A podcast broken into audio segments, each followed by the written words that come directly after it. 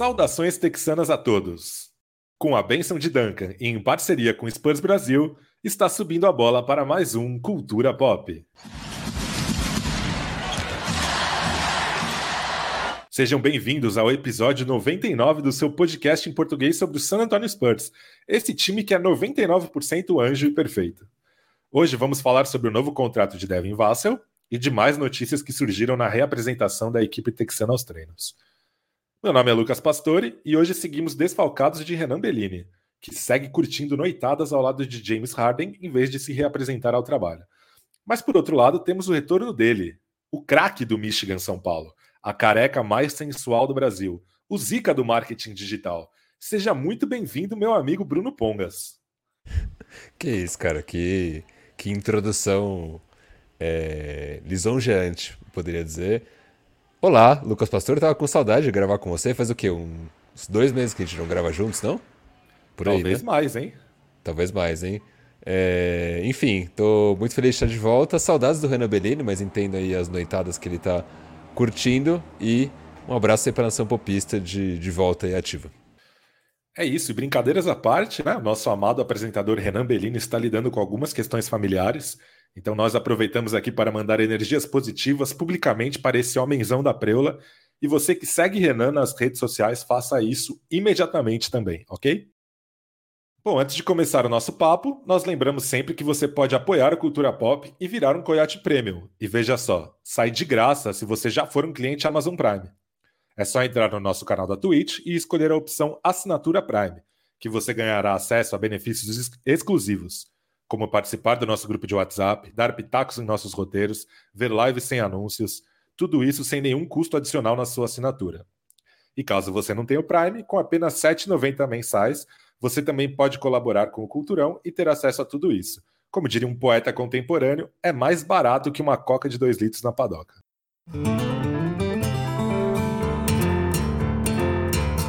Então vamos lá começar falando da extensão contratual do novo rico Devin Vassell. O famigerado Adrian Wojnarowski foi o primeiro a noticiar que o nosso End preferido renovou por cinco temporadas, com um contrato no valor total de 146 milhões de dólares. Depois, o especialista em cap Bob Marks destrinchou o contrato. A maior parte vem na temporada 24-25, a primeira, com Vassell levando cerca de 29,3 milhões. Depois são basicamente 27 milhões por temporada, com exceção da temporada 27-28, ou o penúltimo ano do acordo, quando o Vasco levará 24,6 milhões, ou seja, o menor valor entre esses cinco anos. Essa é a temporada em que o Embi será elegível para sua primeira renovação contratual. Então o nosso Mano Wright já pensou lá na frente. Aqui no nosso grupo do WhatsApp dos podcasters, o Renan Bellini disse que adorou a renovação e que é um vassalinho feliz. E você, Bruno Pongas? Quais são suas primeiras impressões sobre esse novo contrato? É, Antes disso, Pesca, aqui um abraço para o Maurício Parker Jr., que falou que está no trabalho escutando a gente. Então, abraço aí, Maurício. O Pesca, aproveitando aí a nossa audiência rotativa, né, que vira e mexe tem novos ouvintes, o que é um end? Você quer explicar para a nação popista, para a nova nação popista? Um end é um tree and D, que não tem tree e não tem D, ou seja, não arremessa bem e não defende bem. Então, como não tem tree e não tem D, só sobra o end. é isso aí, coitada da Marcel. É, cara, eu, eu, achei um bom contrato, tá? Eu, eu vi que no começo, quando saiu a extensão, bastante gente reclamou, ali no Twitter principalmente, né? No, no X, né? Que é a nova rede social. Então bastante gente deu uma cornetada, ah, o contrato caro, não sei o quê. Mas aos poucos, conforme a gente foi vendo novas informações, a gente. Eu, eu acho que a maioria das pessoas acabou ficando feliz com o contrato. Por quê? É, hoje, né, para a próxima temporada, para as próximas temporadas, na verdade, né, o contrato do Vassell ele começa comendo aí uma fatia de 20, 21% do espaço salarial. Com o passar dos anos, essa fatia ela tende a diminuir por conta do espaço salarial aumentar ano a ano. Então, na, na primeira temporada dessa renovação, ele bate ali na casa dos 21%, mas na última temporada ele chega a representar 15% de todo o espaço salarial que, tem, que o Spurs tem disponível. Né? Então, por mais que seja um, um alto salário, né? então são aí quase 25, 30 milhões por temporada, é um alto salário, mas é um alto salário que cada vez menos representa espaço na nossa folha salarial. Então acho que isso é uma boa notícia. É, tirando isso, né, o Vassell é um jogador muito promissor, ele tem feito é, grandes progressos temporada a temporada. Essa última temporada dele, tirando óbvio os momentos em que ele esteve ausente por lesão, que a gente não sabe se de fato foi lesão ou conservadorismo por conta do tank. É, mas a evolução dele é notável, foi notável nessa última temporada. Né? Ele realmente teve um salto ofensivo é, muito interessante. Ele tem alguns lampejos defensivos, né? por mais que se você olha duramente as métricas defensivas dele, não é lá aquela Brastemp, mas é um cara que é, tem alguns bons momentos, né? E acho que o único ponto que pesa, assim, de talvez colocar esse contrato em dúvida, né? Então, tipo, sei lá, putz, o contrato foi caro demais porque, sei lá, o Vassell se machuca muito. Isso é um fato, né? A gente discutiu isso é, de maneira extensiva no podcast nos, no, nos últimos episódios, né? O quanto o Vassell é uma incógnita do ponto de vista de durabilidade. A gente não sabe se ele é um cara que vai conseguir jogar a temporada inteira ou se ele vai jogar ali 50, 60 jogos porque ele se machuca muito. Até aqui ele se machucou muito.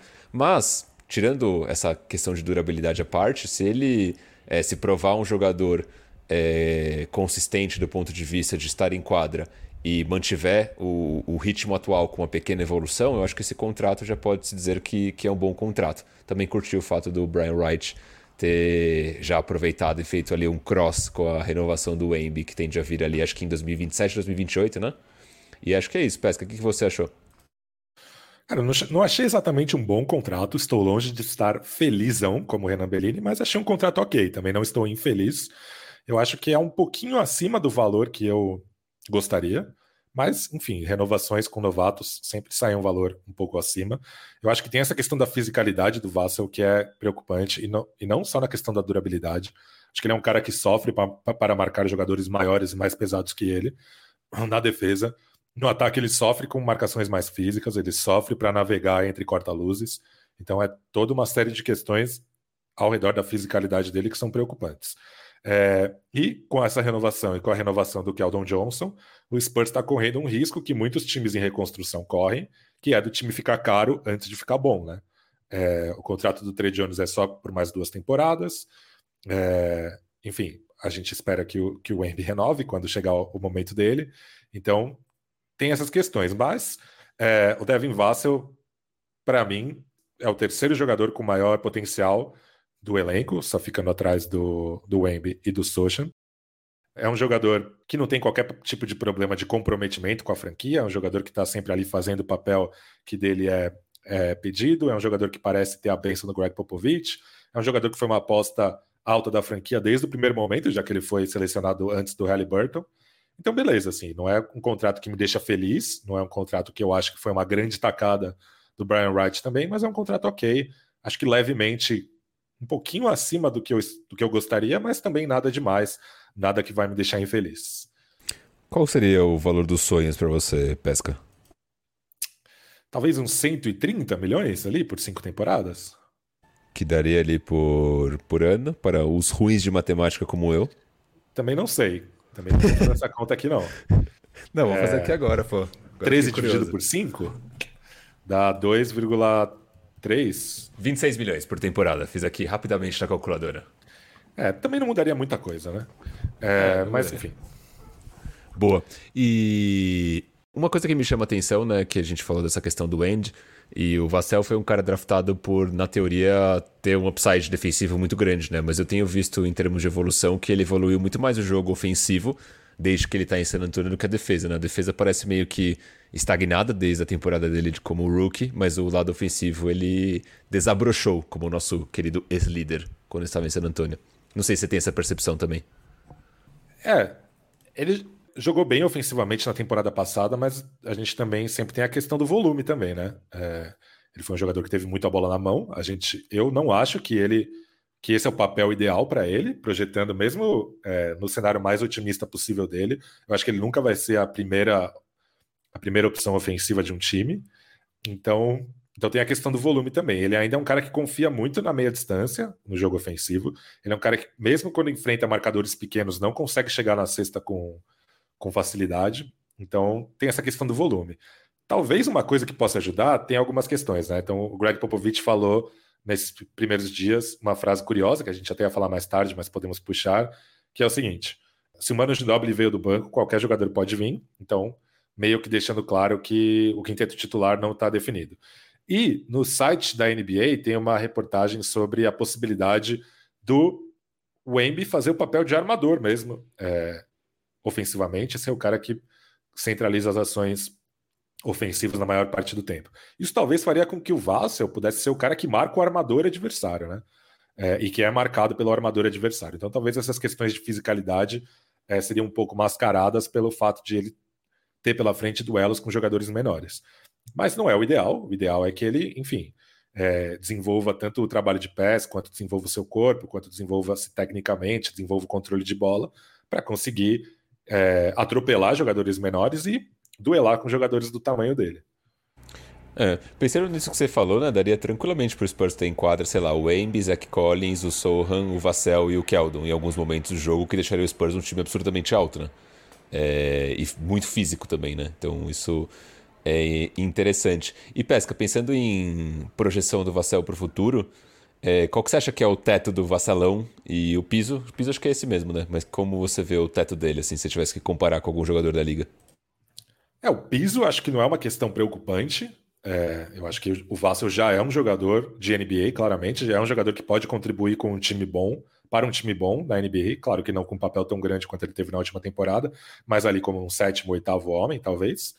É, o teto dele, para mim, é um role player de elite, algo como o Chris Middleton ou o Drew Holiday, um jogador desse tipo, que é um cara que é muito bom dos dois lados da quadra, mas é um cara que também não é bom o bastante para ser um franchise player. Então, algo como um role player de elite, algo desse tipo. Boa, concordo com você. Ah, e último comentário também, você tinha falado da questão dos salários, né? Tipo, come... os rookies começam a entrar na escala de renovação e às vezes acontece dos times ficarem é... caros antes de ficarem bons, né? Mas também acho que as trocas sempre são possíveis, né? Tipo, hoje em dia, por exemplo, o Keldinho tem um contrato gorducho. É não seria difícil hoje encontrar uma troca para o Caldinho, por exemplo, como eu acho que não seria muito complexo encontrar uma troca para o Vassell lá na frente. Então isso não me preocupa tanto assim no, no final das contas. Mas não sei, não sei se é algo que te, te tira o sono. Me preocupa um pouco, mas mais pelo Keldon do que pelo Vassell, sinceramente, porque eu acho que o Vassell tem um caminho mais seguro de desenvolvimento. O Keldinho, eu estou, eu estou prestes a desembarcar do bonde do Keldinho. Para de querer trocar o nosso campeão olímpico, cara. Medalhista olímpico, o Keldon Johnson. Campeão olímpico. Medalhista campeão não olímpico. basta. Mais uma curiosidade aqui, ô Bruno. Diga. O repórter, o repórter do Project Spurs, Colin Reed, lembrou que o novo acordo trabalhista da NBA ajudou o Spurs nesse acordo, já que antes só era possível oferecer um acordo de cinco anos a um jogador que estava saindo do contrato de novato pelo valor máximo, ou seja, no caso do Vassell seriam 216 milhões. Ou seja, em comparação, é uma economia de 70 milhões para o Spurs. O que você faria com 70 milhões de dólares, Bruno? Ah, cara, eu ia parar de trabalhar provavelmente e... e eu não sei nem te dizer o que eu faria com 70 milhões, cara, é muita grana. De dólares ainda, meu Deus do céu. De dólares. Aceita as Pix? Ah, putz, facilmente. E você, o que você faria com 70 milhas no banco? Pá, agora. Você abriu aí o seu internet banking 70 milhões. Cara, ia comprar uma casa, porque eu moro de aluguel. Ia, uhum. ia ficar viajando, eu acho. Eu gosto muito de viajar. Muitos lugares. Mas você manter o culturão, né? Manter o culturão. Não, eu ia, eu ia trabalhar full time pelo culturão. eu amo. Ia é, ser então, minha única profissão. Cultura pop eu, eu ia comprar uma casa, cara, colada no AT&T Center e só pra ir lá de vez em quando e assistir uns jogos assim. Isso seria a primeira coisa que eu faria, eu acho. Inclusive. Eu já tinha, eu já tinha particular. Exatamente. E tentar comprar Não, uma que... casa, sei lá, tipo, onde o Michael Finlay morou, né? Alguma coisa assim. É, alguma Tem uma parada. história Ou... assim. Sim. Ou comprar a casa do Tony Parker, aquela que tem um tobo a água, alguma coisa assim. Com 70 então, milhões deve dar, né? Mas é que tem umas energias talaricas lá, né? Pode crer. Para quem tá casado não é bom. e sem falar que, cara, a grana vai acabar rápido se tiver um jatinho e a casa do Tony Parker também, né? Melhor ah, ser mais humilde. Mas dinheiro chama dinheiro, né? É, não sei. Tem que ver, tem que ver isso aí. Mas enfim, uma casa em San Antônio eu teria, nem que fosse uma casa humilde. Ok. Algo mais que você gostaria de comentar sobre o contrato do nosso vassalo preferido? Cara, não, sobre isso não. Só o que eu quero comentar é que você tá muito bonito hoje, cara. É isso. Obrigado. Tem uma pergunta aqui no, no na Twitch, né? Para quem não sabe, nós gravamos nossos episódios ao vivo na Twitch. É do Prian TX, será que é Prian Texas? E ele pergunta assim: será que a renovação nos valores que ocorreram já não são por si só um sinal de que a parte física não, não preocupa? Visto que se fosse algo que deixasse a franquia confusa, não seria acordado algo nesses valores. Não dá para saber muito, né? Obviamente, o Spurs tem relatórios médicos e acompanha as questões mais de perto que a gente. É, tem a questão do tanque agressivo na última temporada, vários jogadores ficaram fora por lesões, né? Mas é uma questão que deixa a gente que está de fora um pouquinho com a pulga atrás da orelha, porque não foi só nessa temporada, né? Literalmente, desde a temporada de novato, o Vassal tem perdido tempo por causa das lesões, né? É. Mas eu, eu, acho que é uma boa reflexão, porque se, se, ele tivesse algum tipo de problema crônico, sei lá, puto, o cara tem um problema crônico no joelho, no tornozelo, eu acho que os Spurs não, não faria uma renovação tão longa, né? Então Acho que tem um quê de sentido que o nosso Prian Texas fala. É sim, mas os, o problema do Vasco não é nenhum. Não, não são problemas de contusões, né? São de lesões. São problemas musculares que às vezes é mais difícil de detectar as, as origens. A gente já viu até casos de lesões musculares que tinham origem em infecções dentárias no, no esporte profissional. Então essas coisas são muito complexas. Que loucura, cara. Mas vai dar bom com o nosso Vassel. Vamos mandar energias positivas para ele se manter saudável. Vai ter que usar o azul do Zach Collins no ano novo, no final das contas, né? Que deu certo pro Zach Collins. Vai ter que dar certo pro Vassel também. Vai ter.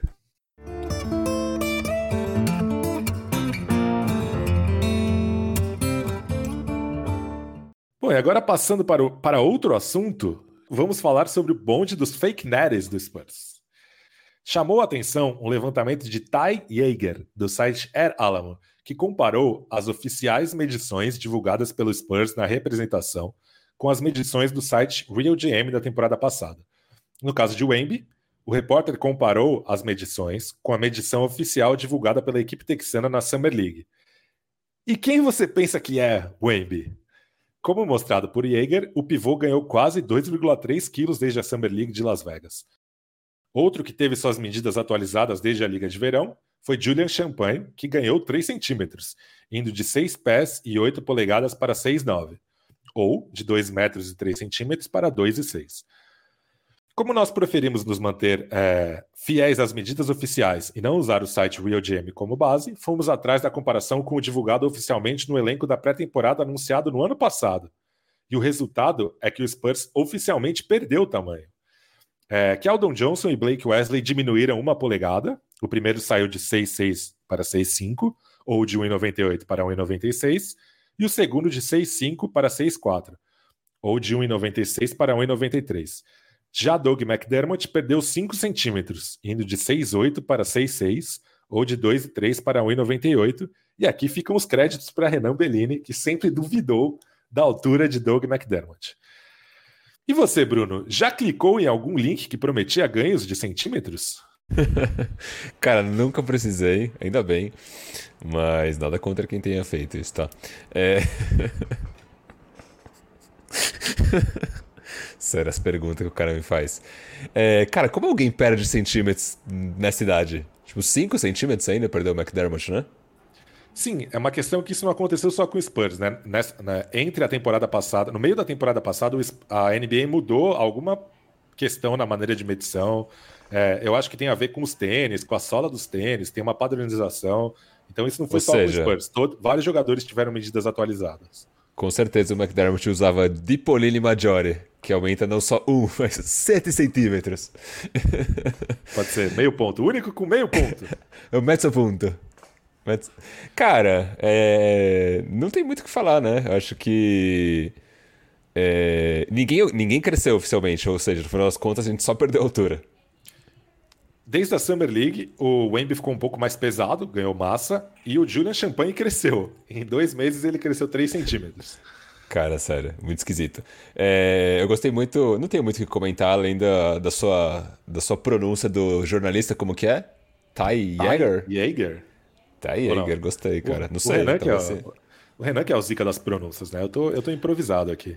Eu, eu achei curioso que na, no, na projeção que ele divulgou, né? Por exemplo, o Charles Bassey sai de 6'9 para 6'11, o Dominic Barlow sai de 6'9 para 6'11, tipo, tem, um, tem umas coisas também bem bizarras, né? E também mostra que o Champagne cresceu de 6'7 para 6'9 nessa do, na comparação com o Real GM, né? Enfim. É, mas, enfim, por exemplo, o Blake, o o, o Dominic Barlow, que aparece na comparação dele, no elenco de pré-temporada da temporada passada e da temporada desse, ele tem o mesmo tamanho. Então eu acho que é só um erro do Real GM. Uhum. Por isso que pode eu preferi ser. não usar a comparação em relação ao Real GM. Talvez o Real GM puxe medidas desde a época universitária e as, e as mantenha. Não sei, pode não ser. sei pode ser.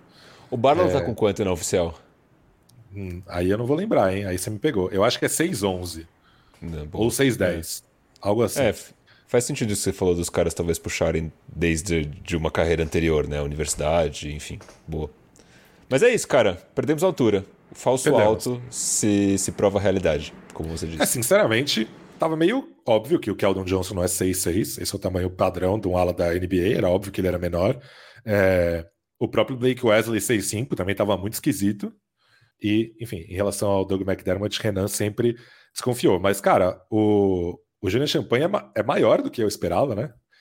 2 e 3, 2 metros e 3 centímetros para um cara do tamanho dele, é, é, da mobilidade dele é bastante coisa. Um cara que vai provavelmente jogar alguns minutos na 4 como, como é. ala pivô small ball.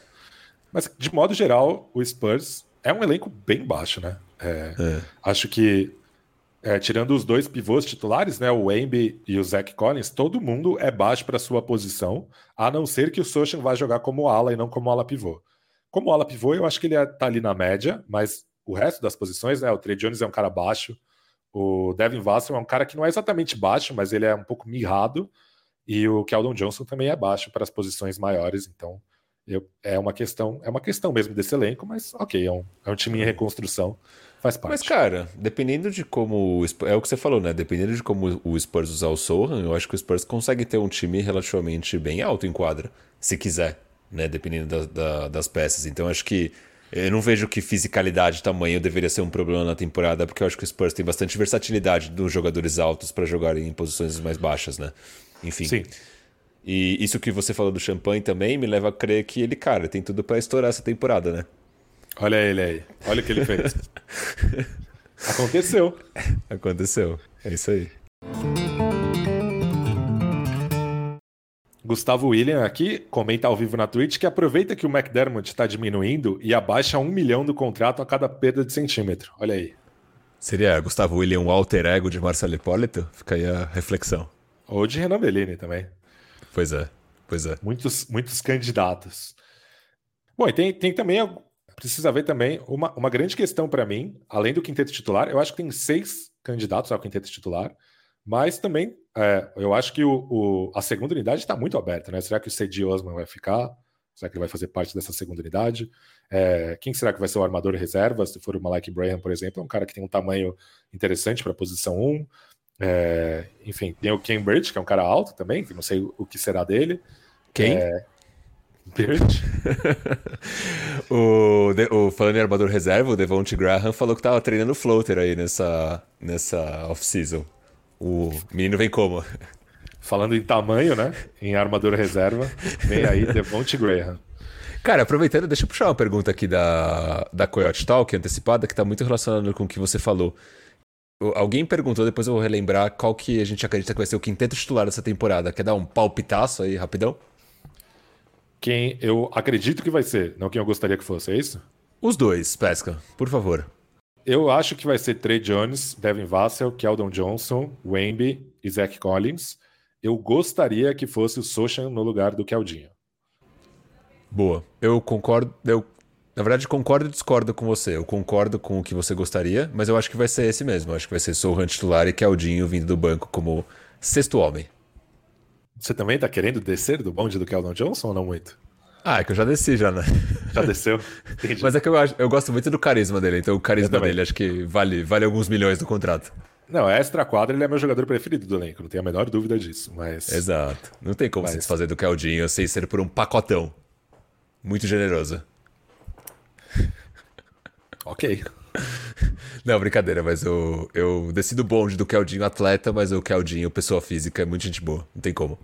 Atleta NBA, né? Porque atleta FIBA ele é campeão olímpico. Ah, exatamente. Exatamente. Bom, e nós também tivemos novidades no elenco, com as dispensas de Red Bullock, Raikon Gray e Seth Milner. A franquia texana agora tem 16 jogadores sob contrato integral, um a mais que o permitido pela NBA durante a temporada regular, além de dois two-ways, um a menos do que o permitido pela NBA durante a temporada regular. Quem você acha, Bruno, que será o último a rodar? Cara, eu. Puta, eu fiquei. Difícil, viu? Eu talvez palpitasse ali entre o Kim Burt até o próprio Sandro Mamute, não sei se pode estar na Berlinda, se não. É, eu honestamente gostaria que fosse o Devonte Graham, mas ele tem um contrato de mais duas temporadas, né? Então acho difícil que o Spurs simplesmente tipo corte ele assim. Não sei. O que, que você acha? Eu também gostaria que fosse o Graham, mas também acho difícil é, por essa questão. Eu, sinceramente, obviamente não me importaria se fosse o Ken Burt, mas eu acho estranho o Spurs não tê-lo dispensado ainda, já que ele chegou na temporada passada. Vários jogadores que foram envolvidos em troca nas últimas temporadas foram dispensados imediatamente pelo Spurs, inclusive nessa temporada, né? O, o, o Lamar Stevens foi dispensado antes da temporada, foi, foi veio via troca. É, o Campaign foi dispensado antes mesmo de, se apresentar. Agora o Red Bullock, que não foi nem dispensado, né? Foi um buyout. Então, sei lá, eu, me parece que o Spurs tem planos para o Burt, ou eu posso estar errado também, e pode acabar sendo ele. Sinceramente, eu gostei muito do Sandro Mamute na temporada passada. Ele foi um cara que tornou os jogos insuportáveis, um pouquinho menos desesperadores. Mas eu não vejo muito qual é o papel dele na NBA, sinceramente, porque ele é um cara que rende com a bola na mão, mas ele tá longe de ser bom o bastante para fazer isso. Ainda mais nesse elenco do Spurs, já tem pelo menos, pelo menos três ball handlers melhores que ele, né? O Embi, o Trey Jones e o Socha. Então também não, não, não, não reclamaria se fosse o Sandro Mamute. É... Eu, eu fiquei, fiquei, confesso que não gostei da saída do Bullock, achava que ele era um cara que poderia ajudar, e por ser um contrato expirante, era um cara que poderia valer alguma coisa na trade deadline. É, e por esse motivo também não gostaria que fosse o Cedi essa última dispensa. Mas sinceramente, também se for, não perderei o sono. É, então, eu fico pensando que tá, eu, eu tava pensando justamente nisso enquanto você falava que pô, poderia rolar alguma coisa com o Cedi nos mesmos moldes do Red Bullock. Mas também poderia rolar com o próprio Devonte Graham também, né? Tipo, não sei. É, eu acho que vai ficar entre esses caras, o Kim Burt, o Graham e o Mamute. Se eu tivesse que apostar em um dos dois, eu acho que vai ser Kim Burt ou Mamute. Em um desses todos, na verdade. É que o Devonte Graham, ele tem 25 milhões por receber é. ainda por duas temporadas. É muito improvável que ele aceite um buyout, né? Teria que ser uma é. dispensa é. mesmo, com o Spurs é. pagando o valor integral. O que não seria um problema também, né? Porque o Spurs tem salário, espaço salarial, né? Não, de jeito seria nenhum. um absurdo. É. O Spurs, nessa temporada, nesse momento, entre as 30 franquias da NBA, está na 27 posição entre as que mais gastam, é. então não seria um problema de fato. Não, mas eu, eu acho que entra no mesmo, no mesmo racional que você estava falando agora há pouco, né? Tipo, você acha que se o Spurs fosse fazer alguma coisa com o Graham, já, já teria feito, eu acho, né? Isso que é Sim. é esquisito, assim. E então, não sei. No último, nas últimas temporadas tiveram vários casos que eu não vou lembrar todos agora, mas enfim, teve o Thomas Satoransky, vários jogadores que foram envolvidos em troca e nem pisaram em San Antonio. Por isso que eu, sei lá, é, pode ser, é uma pura especulação, não é informação nenhuma, mas não me parece que o Ken Burt entra nesses casos. Não sei se é uma questão é, meio que humanitária também, porque ele chegou machucado, então não sei se o Spurs quer colocá-lo em forma por uma questão ali é, humanitária, mas não me parece que tratar, tratar-se de alguém dispensável, mas vai saber também. É. O que me leva a acreditar que talvez não o, que o Graham não esteja nessa fila é que, sei lá, vamos supor que machuca Trey Jones amanhã. O Graham, querendo ou não, seria um cara que ele teria minutos para jogar, né? Acho difícil que o Pop apostaria ali no Blake Wesley pegando esses minutos. Né? Tem então, o Graham também, né? Mas, enfim. Ah, mas não sei se para jogar ali minutos, 30 minutos por noite como armador, eu não ah, sei. Ah, então, enfim, não sabemos. Vamos ver. Vamos tem ver. até o começo da temporada, né, para tomar essa decisão. Então ainda tem um tempinho ainda pra gente ver como vai ser a pré-temporada também. Sim. É... E vale lembrar que tem uma vaga aberta de two-way, como eu falei agora há pouco. Então esperamos talvez mais uma contratação antes do começo da temporada. E o Red Bull que fechou com o Houston, né? Fechou com o Houston, exatamente. Loucura. Que é um time loucura demais. E é um time que eu acho. É um jogador que eu acho que pode render ativos. É um cara que estava jogando minutos em time de playoff na temporada passada. Enfim. Exatamente. Mais algumas coisas que rolaram nesses primeiros dias de treino, treinos oficiais para a temporada 2023-2024. Que Aldon Johnson dizendo que pode ser um defensor de elite e que provará que quem duvida está errado. É, Greg Popovich passando um paninho para o acerto dos Los Angeles Clippers com Josh Primo, dizendo que, abre aspas, muitos de nós já recebemos segundas chances, Fecha aspas, além do que eu já falei, o treinador dizendo que se Mano Ginóbili saiu do banco, qualquer um pode sair. Algo que você gostaria de comentar dentre essas rapidinhas, Bruno Pongas? É. Cara, o Keldon Defensor de Elite, eu sinceramente pago para ver, cara. É, eu acho que ele tem as ferramentas para isso, mas até aí muitos jogadores na NBA também têm, não são bons defensores, simplesmente. É, o que me levaria a crer que ele pode ser um bom defensor, não um bom não um defensor de elite, é que na última temporada ou nas últimas temporadas o, o Spurs dependia mais do Keldon ofensivamente, né? Então a gente sabe que quando o cara tá dando ali um gás ofensivamente é mais difícil ele se dedicar da mesma forma na defesa, a não ser que você seja uma aberração como o nosso querido Sacripanta. É... Dito isso, acho que sim, pode ter um upside defensivo, mas acho que ele vai estar tá longe de ser um defensor de elite. Talvez um defensor ok para bom ele pode ser. Mas não sei o que você acha do nosso querido Keldinho como defensor, como stopper. Não acredito também. É, eu entendo essa questão de que ele gastava muita energia no ataque na última temporada, mas nas temporadas em que o Spurs tinha o DeMar, DeMar DeRozan e ele era apenas um role player, ele também não era um defensor de encher os olhos. Claro que ele pode ter evoluído desde então, é, mas enfim, se a gente pegar, por exemplo, sei lá, é, a final da temporada passada, é, o campeão do leste, Miami Heat, atual campeão do, do leste, Miami Heat, é, projetar um duelo contra o Spurs, eu não tenho a menor esperança de que um dia o Keldon Johnson vá ser o cara que vai marcar o Jimmy Butler. Mas ele tem que ser o cara que pelo menos consegue competir com o Gabi Vincent. E hoje ele é um cara que não consegue. Hoje ele é um cara que é, ele é um alvo dentro de quadra. É, é. Enquanto, ele não, enquanto ele não for um cara que tenha minimamente um papel defensivo que consiga parar na frente de alguém, é muito difícil imaginar qual vai ser o papel dele na NBA é, futuramente, em um time competitivo. É. é. falando em jogadores medianos que abusaram do Keldinho, o Dylan Brooks fez isso no jogo de play-in e foi realmente bem, bem feio. Sobre o primo no Clippers, é... não, eu entendo o ponto do Pop, mas ao mesmo tempo acho que tem uma questão chave aí que ele não, não falou sobre, né? Que, beleza, eu entendo que todo mundo merece uma segunda chance, mas ao mesmo tempo o primo ele não foi punido, ele cumpriu essa punição e aí ele está tendo a segunda chance dele. Tipo, ele foi dispensado, beleza, mas ele tá tendo um retorno para a NBA com vários milhões na conta, contra, recebendo a grana dele no Spurs ainda. Então acho que o Pop, para mim, deu uma, deu uma viajada nessa. Não sei como você viu. Ah, velho, né? O que queria? É velho senil. Velho senil. Deu uma. Hoje, hoje, não, hoje ele tá. Hoje não tá algodão, hoje ele está velho senil.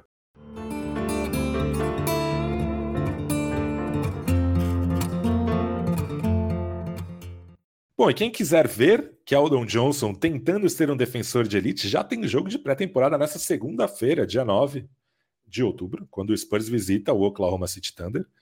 Depois são, dois, são três jogos seguidos em casa, no dia 13 contra o Miami Heat, no dia 16 contra o Houston Rockets e no dia 18 de novo contra o Houston Rockets. E a pré-temporada termina no dia 20 contra o Golden State Warriors fora de casa.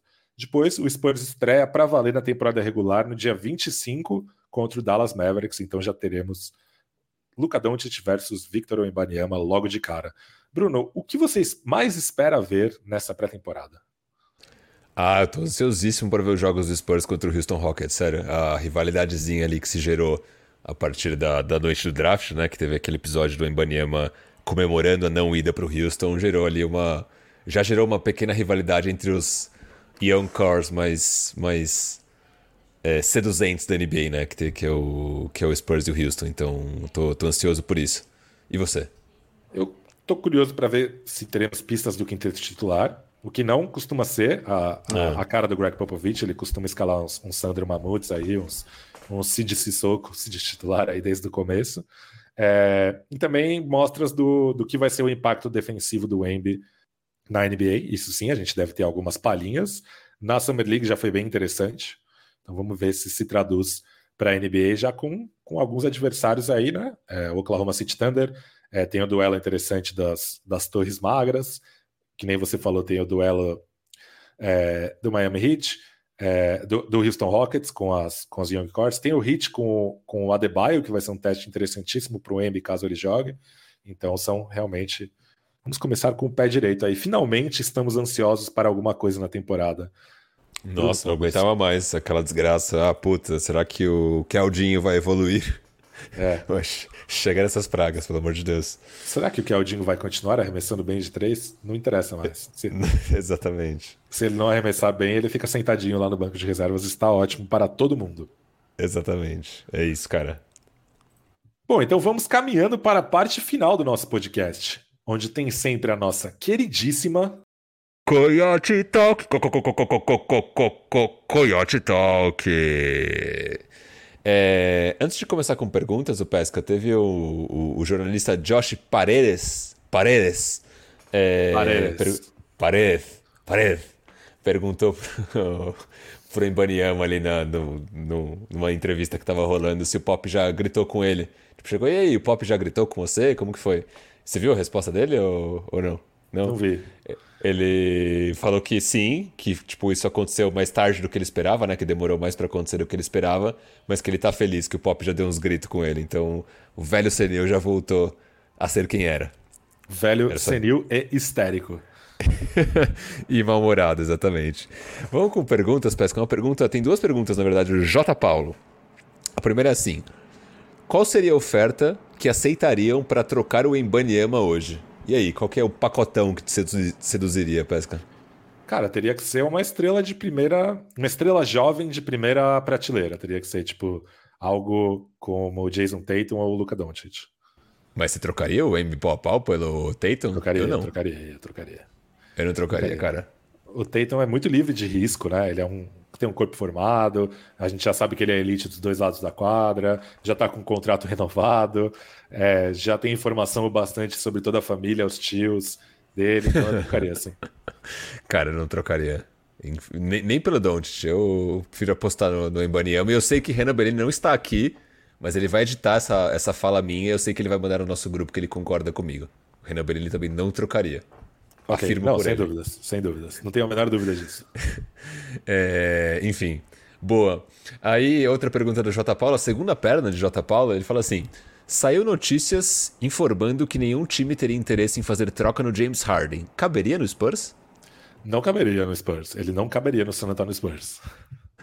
Até porque geralmente nessa off-season ele tá bem acima do peso, então não caberia de fato.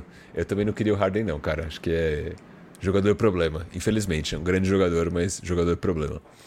É... Pergunta de outro J, mas esse Jay Kelmer, o rei do 2K. É... Ele pergunta assim: quem seria o Fernando Diniz da NBA? Eu cara, não pensei eu... nessa, cara. Foi uma pergunta boa, né? É... Eu achei boa a pergunta. pergunta. Eu pensei no Mike D'Antoni, cara, que é um cara que revolucionou a NBA ofensivamente, mas também ficou muito tempo com o estigma de perdedor, né? Que é uma coisa que o Fernando Diniz também teve, né? Que é um cara que encanta alguns, e que também. Mas né, tem, tem, os que o exaltam pelo seu estilo ofensivamente atraente e revolucionário, e tem quem o critique pela falta de resultados. Então, eu acho que fica uma comparação boa aí. Gostei, gostei. A diferença é que o estigma do D'Antoni perdedor perdurou durante a vida toda, né? Então, mas o Fernando Diniz, por enquanto, ganhou um carioca, né? Ah, a liberta tá aí. Não, não está não aí. Dizer... Ela não, não está aí. tá aí, cara, tá aí, tá aí. É, Fluminense e Boca na final. Não, mas, mas para deixar bem claro, eu não estou atacando o Fernando Diniz, eu sou o dinizista. Exatamente. E o Maurício Parker Jr. comenta aqui que ele. O Monte Williams está com pinta de Diniz também. Não sei, hein? Bom, pode ser. Pode ser. É, aproveitando já puxando outra pergunta do Maurício Parker aqui na, na Twitch, ele fala assim: Eu acho que a possibilidade do, do Keldinho ser um defensor de elite é a mesma do Drew Eubanks ser um Spurs Legend e ter sua camisa aposentada. No máximo, vir um cara decente defendendo. É, tendo a concordar. Inclusive, a rotação de pivôs do, do Suns nesse momento tem Drew Eubanks, Jock Landale e Shimezi Meto. Caralho, os caras reciclaram mesmo. Os ex-Spurs Legend. É, outra pergunta do J. Kelmer, do Jay Kelmer, a segunda perna de Jay Kelmer, ele fala assim: Qual o lance mais foda que vem à cabeça de vocês quando se fala em Manu Ginobili? Cara, eu acho que a gente vai falar o mesmo, Pesca. Sério? Mas fala aí você primeiro. Eu acho que sim. Cara, o meu vem. O meu, na verdade, eu, eu, eu lembro de um lance com muito carinho, mas é de, uma, é de, um, de, um, de um episódio muito triste pro Spurs. O seu também ou não? Não, meu é um episódio feliz. Ah, tá.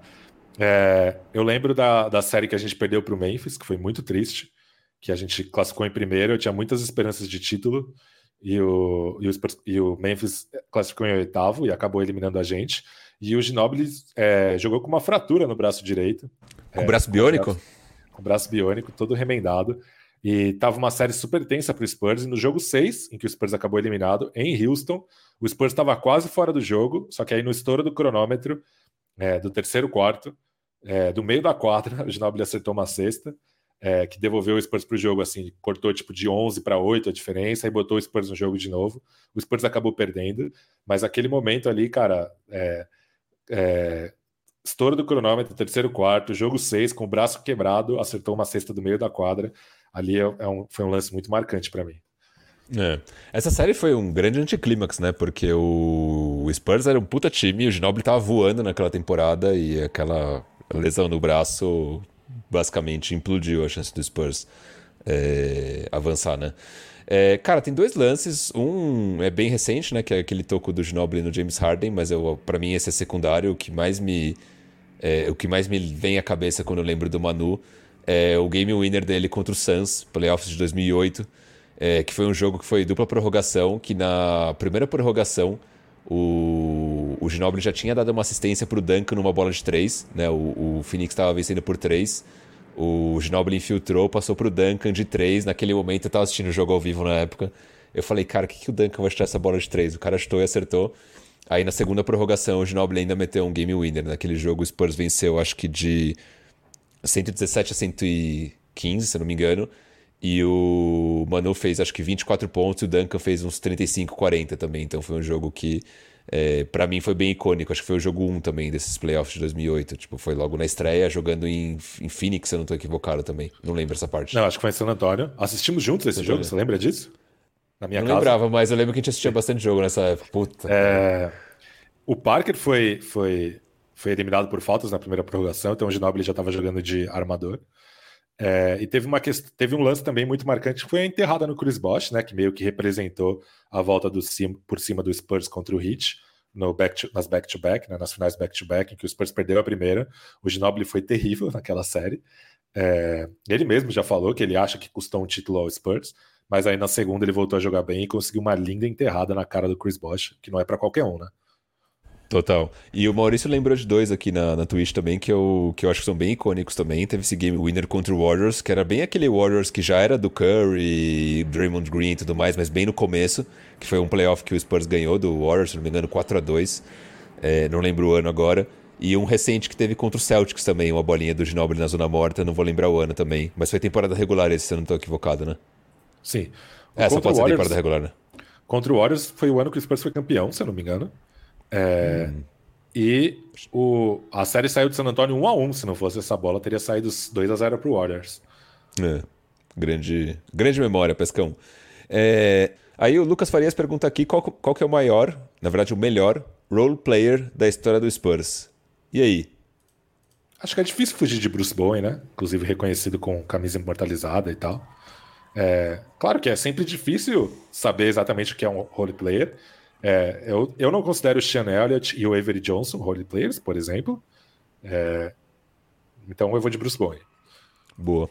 É, acho que não tem como, né? Bruce Bowen é, é a personalização do role player. Mas eu, o, o Sean Elliott eu não considero de fato role player, mas o, o Avery Johnson eu acho que sim.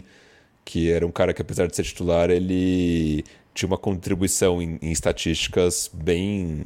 não tão expressiva assim. Mas acho que Bruce Bowen pode ser o cara nessa, nessa eleição do melhor role player do Spurs na história.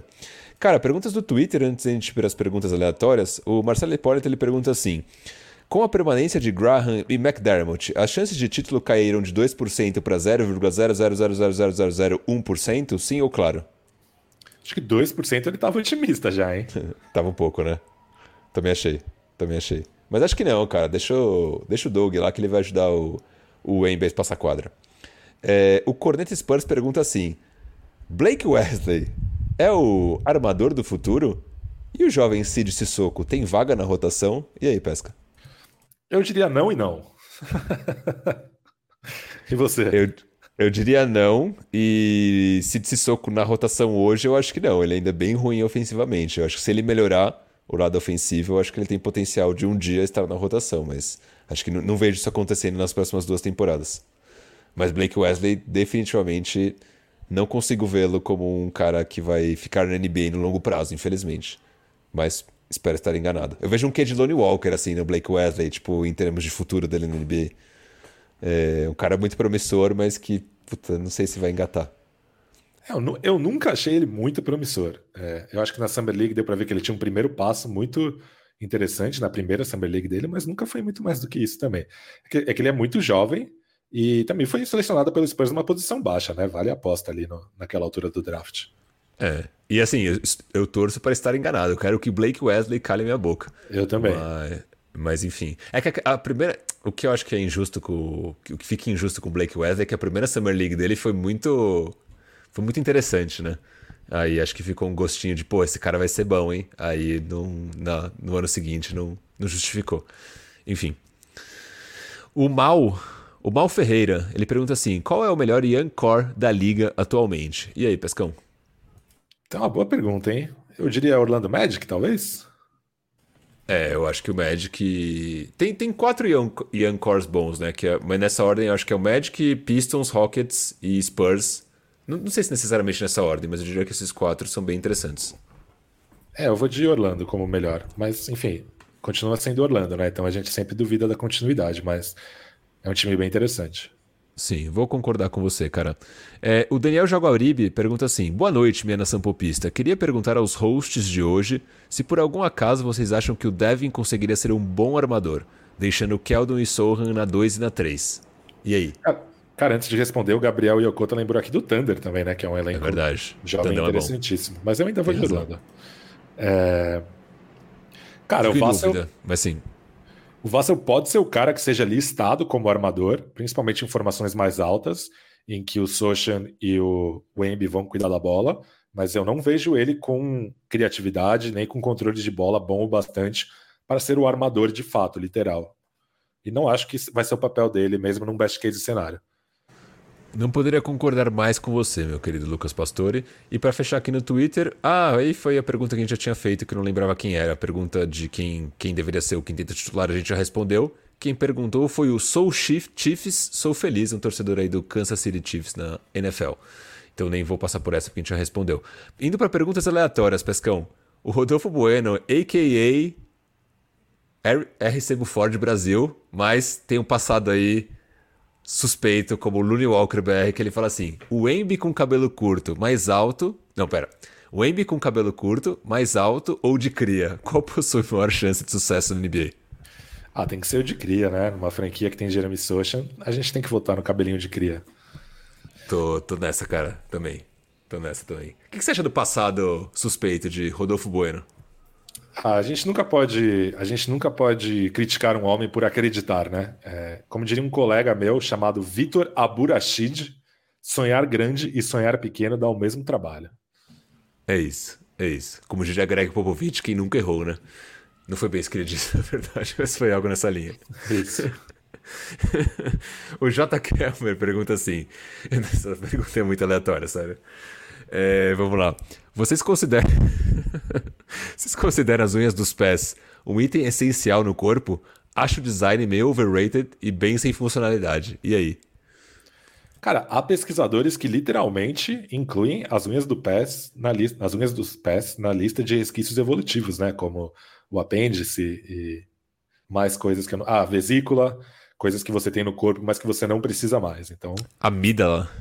Está certo, J. Kelmer. É, inclusive só dá problema a unha do pé, só serve para dar problema, né? Encravar, quebrar, enfim. É. Cara, eu jogo. Jogando basquete, minha unha do pé tá sempre preta e cai Sim. a cada seis meses, então é horrível. Horrível. É, enfim, tendo a concordar que é um, que é um artigo superestimado do corpo. O Alex Savian pergunta assim: como o socialismo do Wemby ajudará o time? A, ajudará o time, haja visto sua recente declaração.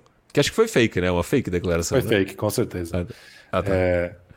Mas enfim, o, o, Spurs ele é, ele é um time, né, que tem o, o Jeremy Sochan, que vem, que vem de uma ex-república socialista, e então a gente, tá, a gente fez uma fanfic no grupo de assinantes, o que aconteceria as declarações depois de uma possível vitória do Spurs sobre, sobre o Lakers, em que o Sochan falaria é, venho de uma república socialista, lá não tem rei, e o, o Wemby falaria vocês sabem o que nós fazemos com reis na França.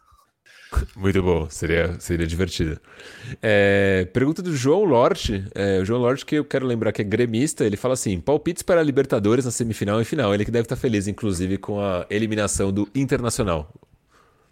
Esse episódio já vai estar no ar com a final já definida, né? Então eu vou, vou deixar aqui meu palpite de Boca Juniors campeão. Zica reversa terrível. Eu acho que vai dar flusão, cara. Flusão e Palmeiras na final e Fluminense 3 a 1 Mas é isso. Mas eu vou torcer pro Verdão. Obrigado. É, é, pergunta do Matheus Gonzaga. Puta, essa pergunta era pro Renan, então vai ficar pro próximo episódio, mas eu vou ler aqui pro Renan responder mentalmente quando estiver editando. Pergunta pro Renan o que ele tá achando do Anthony Richardson e do Colts nos primeiros jogos. Não, não sei opinar. Você sabe opinar, Pesca? Não isso? sei, não sei opinar. Tá bom. É, puxando as duas últimas aqui, no, na Twitch tem a pergunta do Gustavo William, que ele pergunta: quem vocês acham que é o jogador mais subestimado e superestimado da história do Spurs? Um de cada. Puta, eu precisaria dar uma olhada com calma, cara. De bate pronto, não sei dizer. Uma vez perguntaram pra gente subestimado, eu lembro de ter respondido Michael Finlay, que eu acho que ele é um, que um isso, cara que cara? foi. Eu acho que ele foi muito importante para o Spurs enquanto ele esteve lá. Ele nunca é tão valorizado quanto outros role players como, ah, exemplo. subestimado, tá, beleza. Boa. Subestimado, exatamente. Concordo. Superestimado, eu vou de Kawhi Leonard. Que isso, cara, não para com isso. Não, vou até mudar de pergunta. Eu vou pensar e vou trazer isso no próximo episódio, a minha, a minha opinião. É, para fechar, uma pergunta muito boa do Marlon Gama, cara. O Marlon Gama pergunta assim: num jogo de imagem e ação entre os jogadores do Spurs, qual equipe venceria? Ele dá três opções de equipe: Sohan, Vassell e Trey Jones, é a primeira. A equipe 2 tem Zach Collins, Wemby e Keldinho. E a equipe 3 tem Moleque Brahma, então Malak Braham. Julian Champagne, ele colocou Justin Champagne, mas é o Julian Champagne. E o Sandro Mamute. E aí? Cara, eu adorei essa pergunta. Eu realmente gostei muito da, de ser desafiado a pensar em jogadores do San Antonio Spurs jogando imagem e ação.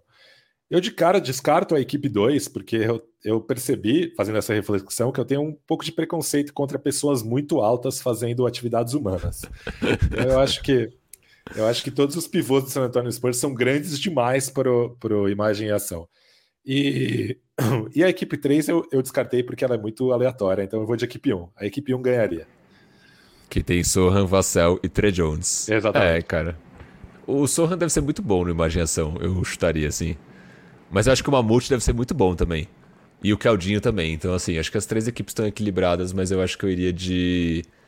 Eu acho que eu iria de equipe 1 também, cara. O combo ali, Trey Jones e Sohan é promissor. E se tivesse que formar o, o elenco dos sonhos ali, o trio dos sonhos pro imagem e ação dos Spurs? Desse elenco. Não, vale qualquer jogador. Qualquer ah, jogador é, do elenco, não, não, não, não, do elenco atual, do elenco atual, tá, entendi. Então eu acho que eu vou de Jeremy Sochan, ok? Eu vou colocar aqui o Cid Sissoko, por causa da, da relação com a França, que é um país que tem uma, uma, né, uma cultura artística muito grande, então acho que isso pode ajudar. E, e eu vou de Trey Jones porque ele é muito bonito. É isso, cara. tá decidido então. É, fechamos aí, pegando a última aqui, vai do, do Maurício Parker. Ele pergunta se o Artis Gilmore seria subestimado. Pô, a gente não viu o Artis Gilmore, então acho difícil opinar nessa, nessa questão, cara. Mas é, então, é, um bom nome, é um bom nome. É um nome pouquíssimo é um citado, até por isso a gente viu pouco. Exatamente. Exatamente. Mas o Pesca falou Kawhi Leonard, então é o que fica aqui pro, pro resto da edição. É a ofensa de Lucas Pastore ao Sacripanta Kawhi Leonard. que o Renan Bellini vai ficar orgulhoso de mim. Exatamente. Fechamos, Pescão.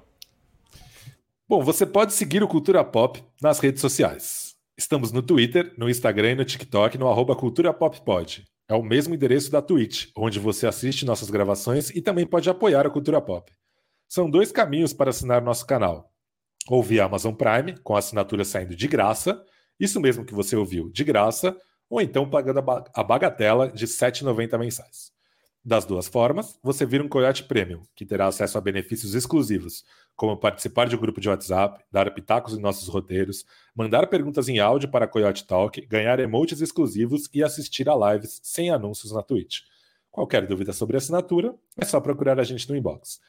Registrando também que o Cultura Pop é uma parceria com o site Spurs Brasil, que desde 2008 é a sua fonte de notícias em português da franquia texana. Acesse lá spursbrasil.com. Nós vamos ficando por aqui. Você esteve na companhia de Bruno Pongas e Lucas Pastore. Muito obrigado pela audiência e até a próxima. Posso falar uma última coisa? Pode. O próximo episódio é o episódio 100. Então vamos preparar algo especial para os nossos ouvintes. Fiquem ligados. Tchau!